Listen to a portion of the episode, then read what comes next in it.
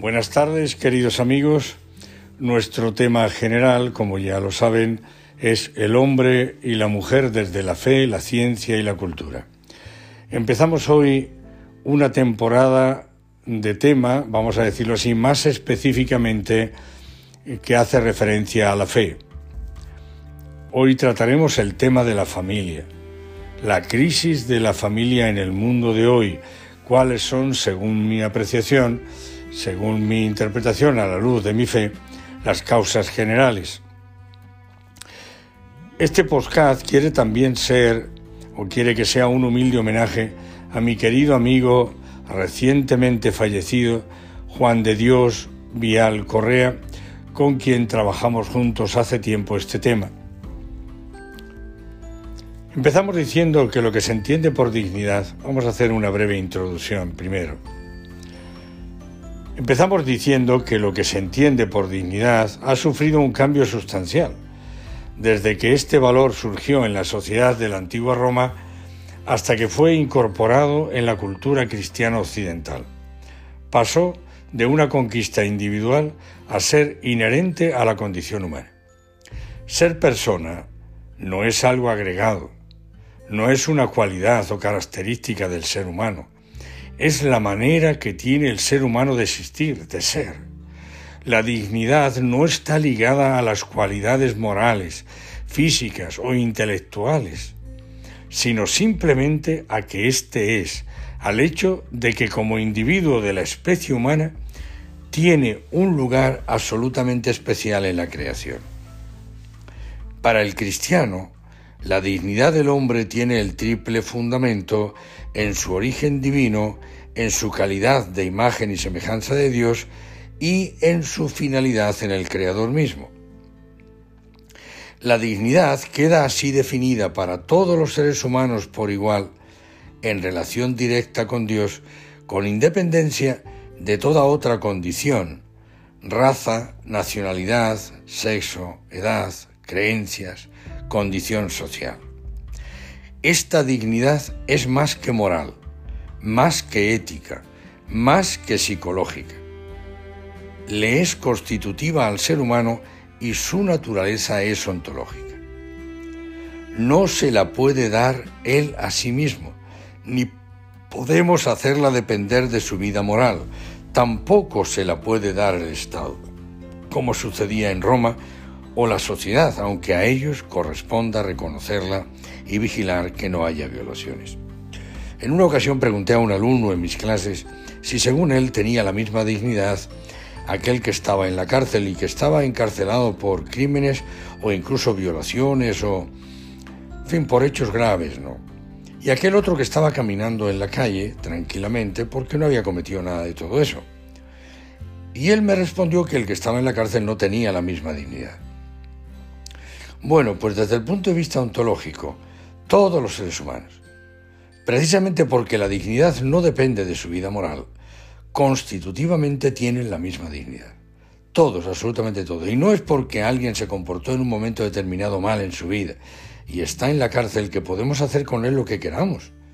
Eso no es, eso no está en ninguna, vamos, en ninguna democracia, en ninguna eh, eh, legislación mundial del mundo que yo conozca. Por tanto, todos los seres humanos, vamos, sin, sin otra condición, sin ninguna otra condición, sin el que pertenece a esta raza, a esta nacionalidad, a este sexo, a esta edad, creencias, condiciones sociales, el ser humano, todos tienen la misma dignidad. Entremos en el tema del matrimonio ayer y hoy. Empecemos diciendo que el acto conyugal es un acto humano. Su fin natural último es unitivo y procreativo. No solo procreativo y no solo unitivo, sino unitivo y procreativo. Pero surge hoy una paradoja en el hombre contemporáneo. Anular la fecundidad del acto conyugal, reduciéndolo a su fin unitivo, placentero, voy a repetir, fin unitivo y placentero, y B, generar vida humana fuera de su ambiente natural. Hoy es típico esto, lo oímos, es televisivo, de que, bueno, pues dos personas, dos lesbianas o, dos homosexuales que quieren tener hijos y entonces, claro, pues, pues, pues desde el punto de vista de los homosexuales puede ser hijo de uno, el otro será su tío y desde el punto de vista de las lesbianas, una será su madre o puede serlo y la otra pues tendrá que ser necesariamente la tía, pero nunca la madre. El caso es que ahora la cosa se ha ido mucho más allá quiero tener un hijo, pero tampoco quiero hacer ningún esfuerzo. Entonces voy a un banco de semen y compro unos pocos espermios, me voy a un banco de óvulos y compro algún óvulo, eh, ahora tengo que buscar pues un padrino, digámoslo así, de esa posible criatura que es el técnico de laboratorio, que va a poner, va a juntar después de hacer unos lavados y unas preparaciones estos, estos óvulos y, esta, o este óvulo y esta, pero normalmente son varios, ¿no? Mm, y, lo van a fecundar. Ahora, claro, como no quiero hacer ningún esfuerzo, pues tengo que buscar un útero en alquiler, a ver quién me alquila ese útero. En fin, en total pueden ser 24 mil dólares, ya me he comprado la criatura que quiero. Y nadie pensó en la criatura, absolutamente nadie. Porque cuando esa criatura pregunte quién es mi madre, ¿qué le diremos? O quién es mi padre. El padrino, pues será, no sé, el, técnico de laboratorio, el de la, la proeta en la que, en la que fue trabajado eh, pues la fecundación, ¿no? Que, esa criatura, ¿quién pensó en ella? Absolutamente nadie. Y este es uno de los problemas reales. Tendríamos que pensar también que si en, una, en un acto sexual aparecen, o sea, hay, perdón, eh, pues 250 millones de espermios y dicen que hay muchos más todavía, eh, pues bueno, eh, nosotros cogemos unos 100, mm, los, los, preparamos, los lavamos para hacerlo fecundar en, en, el, en el laboratorio y ustedes creen que entre 260 millones habremos escogido los 100, vamos, dentro de esos 100 que escogemos los mejores y dentro de esos 100 todavía el mejor, absolutamente imposible. Y sin embargo la naturaleza naturalmente escoge siempre el mejor. En grupos de 100 se van ayudando y llegan a la fecundación. Luego hay varias cosas que no voy a entrar en ellas hoy aquí, pero que seguramente habría que reflexionar mucho más profundamente. No es solo que todo lo que se puede hacer hay que hacerlo, sino que todo lo que se puede hacer muchas veces ni es prudente, ni es sabio, ni desde luego es bueno hacerlo para otro ser humano. Pensemos en las cosas como ocurrían, digamos, hace un siglo. Dos jóvenes daban su asentimiento y desde ese momento ocurren un tejido de consecuencias sociales muy complejas. Ellos adquieren obligaciones y derechos recíprocos respecto de su propia intimidad física, de sus bienes materiales, de sus patrimonios, de bienes de otra índole como el cuidado y la lealtad y la fidelidad mutuas, pero más todavía, derechos a engendrar criaturas con las cuales se adquieren, por el solo hecho de su nacimiento, un lazo especialísimo que toda la sociedad reconoce. Criaturas que a su vez tienen derecho a exigirles a sus progenitores cosas que nadie sino ellos pueden exigirles. Este sí le da existencia a un ente que es distinto de los contrayentes, esto es la familia. Y en el sí está entendido que esta era una decisión irrevocable y para toda la vida. Por eso, una simple palabra adquiría un significado social, jurídico, moral, fundamental que estaba dado por el contexto cultural en que se pronunciaba. Y eso se manifestaba en una cosa tan simple que llega a pasar inadvertida. Toda la sociedad, incluso los que nada tenían que ver con los contrayentes, aceptaban la plena validez de ese enorme compromiso y esa pareja que un momento antes del sí no tenían más que una relación interpersonal, pasaban a constituir una institución que era tenida por fundamental para toda la sociedad. Pero si el contexto cultural cambia, si al escuchar ese sí los contrayentes y el público en general están pensando que no se trata de un acto definitivo, que la mutua entrega y la mutua fidelidad no son sino un asunto de preferencia, cosas eventualmente descartables, que los hijos pueden cambiar de familia, etcétera, etcétera, entonces el sí, aun cuando suene igual, aun cuando la música nupcial sea la misma y la ceremonia y la fórmula del contrato se mantengan incambiadas, el sí no significa lo mismo que ayer, porque la sociedad ya no reconoce en la familia en la que antes no cree, perdón, en la familia en la que antes creía. Pero así como por ser diferente el significado del sí es diferente el significado de la familia, también por ser diferente el significado de la familia, es toda la sociedad la que ha cambiado, porque la sociedad es el contexto en el que se da la vida familiar. Un estudio realizado por la Universidad de Boston reporta que el, el 75% de las mujeres profesionales que contrajeron matrimonio con un hombre divorciado, con hijos, afirman, si tuviera que tomar de nuevo la decisión, no me casaría con un hombre que tuviera hijos. Entonces tendremos que preguntarnos por qué ha cambiado ese contexto cultural y a nosotros los cristianos nos es indispensable tener claridad y tener un juicio sobre todo del contexto cultural que cambia.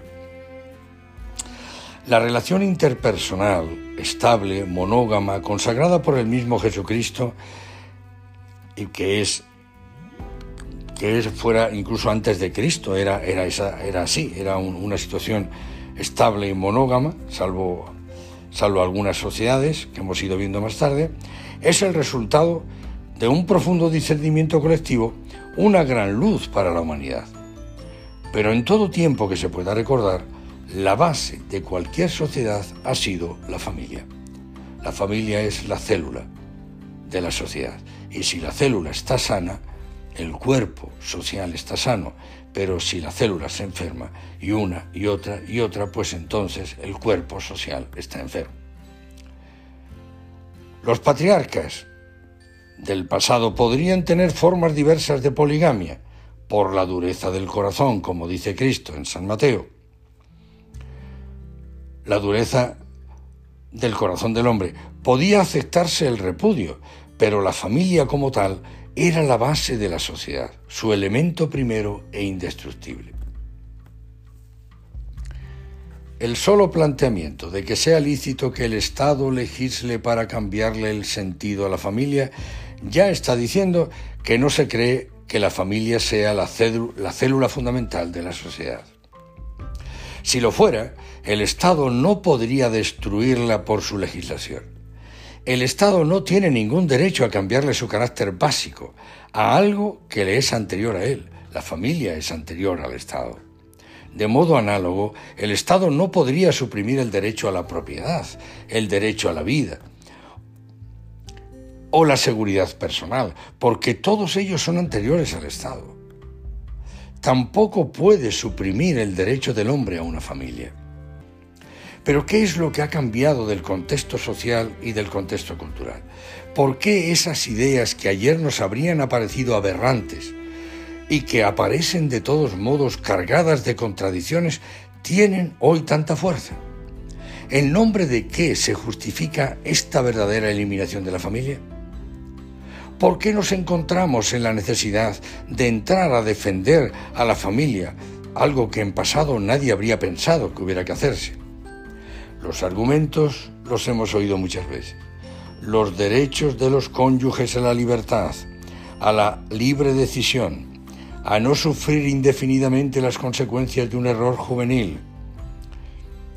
En suma, el derecho a una felicidad que proviene de la así llamada realización personal. En una palabra, se está disolviendo la institución matrimonial en beneficio de los derechos presuntos o verdaderos de los individuos, el hombre y la mujer, que la forman. Lo que ha asumido el rol de supremo valor social es el individuo.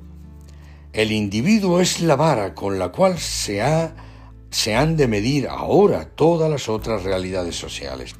Y esto no es cosa de ideologías políticas, en el fondo se encuentra lo mismo en las sociedades liberales o en los socialismos modernos. Se trata entonces de satisfacer las necesidades de los individuos y fundamentalmente su necesidad de realización personal, de felicidad. Y en la sociedad de nuestros días, esa realización personal aparece como el fundamento de la dignidad humana, como la razón de ser de nuestra existencia no realizarse como individuo es una forma de esclavitud. es una forma de amputación. Se busca consagrar la satisfacción del individuo como objetivo central de la vida. Es lo que nos atreveríamos a llamar un hedonismo individualista. En los países desarrollados este hecho es tan visible que han desaparecido de las legislaciones palabras como persona. Se ha sustituido por la de individuo. Ha desaparecido el concepto de familia y, se ha, y ha aparecido el concepto de pareja. También ha desaparecido el concepto de comunidad y ha sido, ha sido sustituido por el concepto de colectividad. Se usa un eslogan realmente anticristiano. Divide y vencerás. Donde se da la lucha por el divorcio, viene próxima la lucha por el aborto y la lucha por la libertad en las preferencias sexuales, sodomía o lesbianismo, etcétera, etcétera, para quedarnos dentro del tema que en los Estados Unidos se llama en forma eufemística la libertad reproductiva, ahora no solo en los Estados Unidos. Creo que es un concepto ya que todos usan, esto de la libertad reproductiva, y ya hemos dicho anteriormente en qué podría consistir esto de, de libertad reproductiva.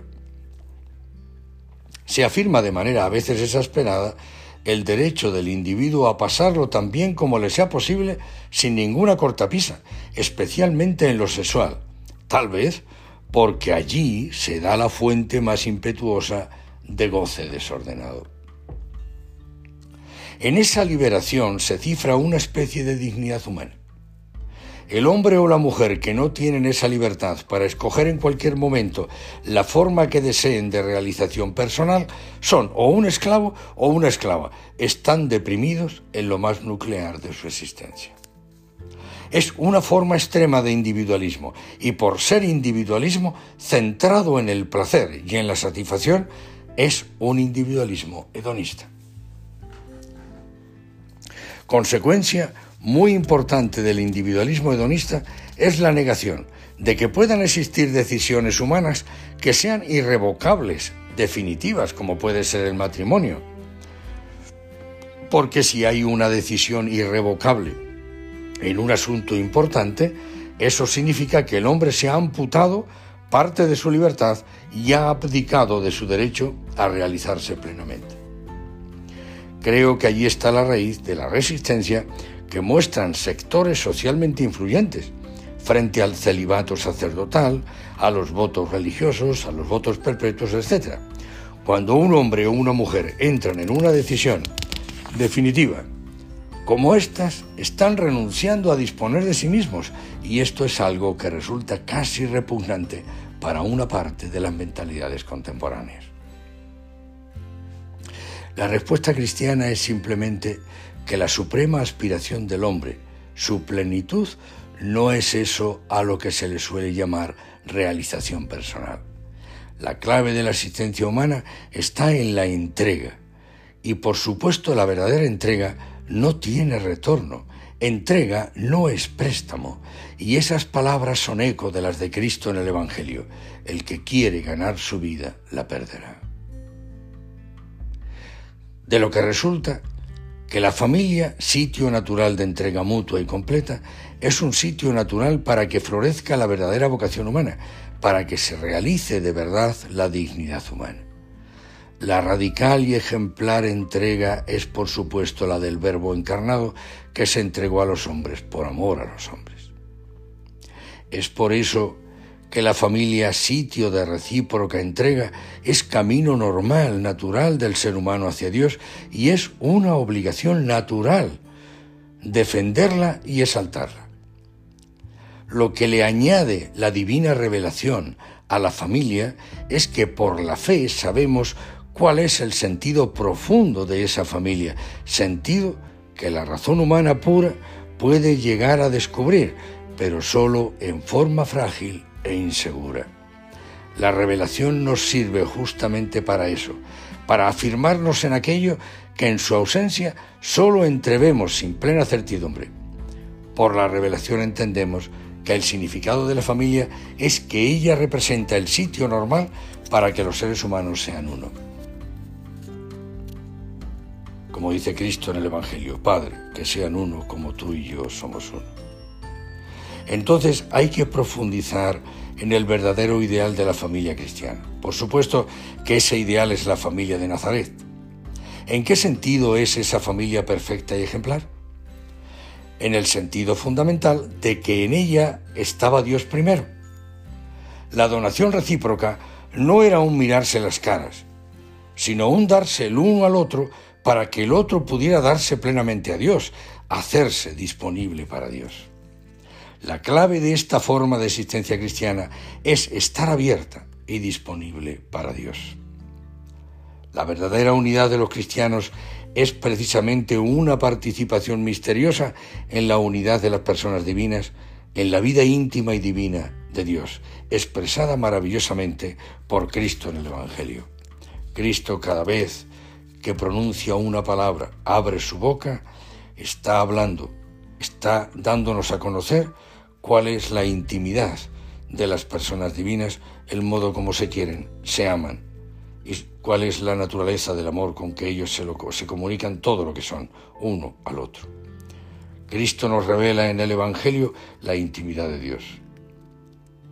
Es lo que dice la suprema oración de Jesucristo que sean uno, Padre, como tú y yo somos uno. Yo en ti, tú en mí, yo en ellos. Palabras que también han sido recalcadas con mucha fuerza por el Concilio Vaticano II. Y es claro que participación en la vida de Dios significa participación en la sobreabundante generosidad de la entrega de Dios a los hombres. No podría haber nada más reñido con este espíritu que cualquier egoísmo de grupo familiar. Muchas gracias por vuestra infinita paciencia.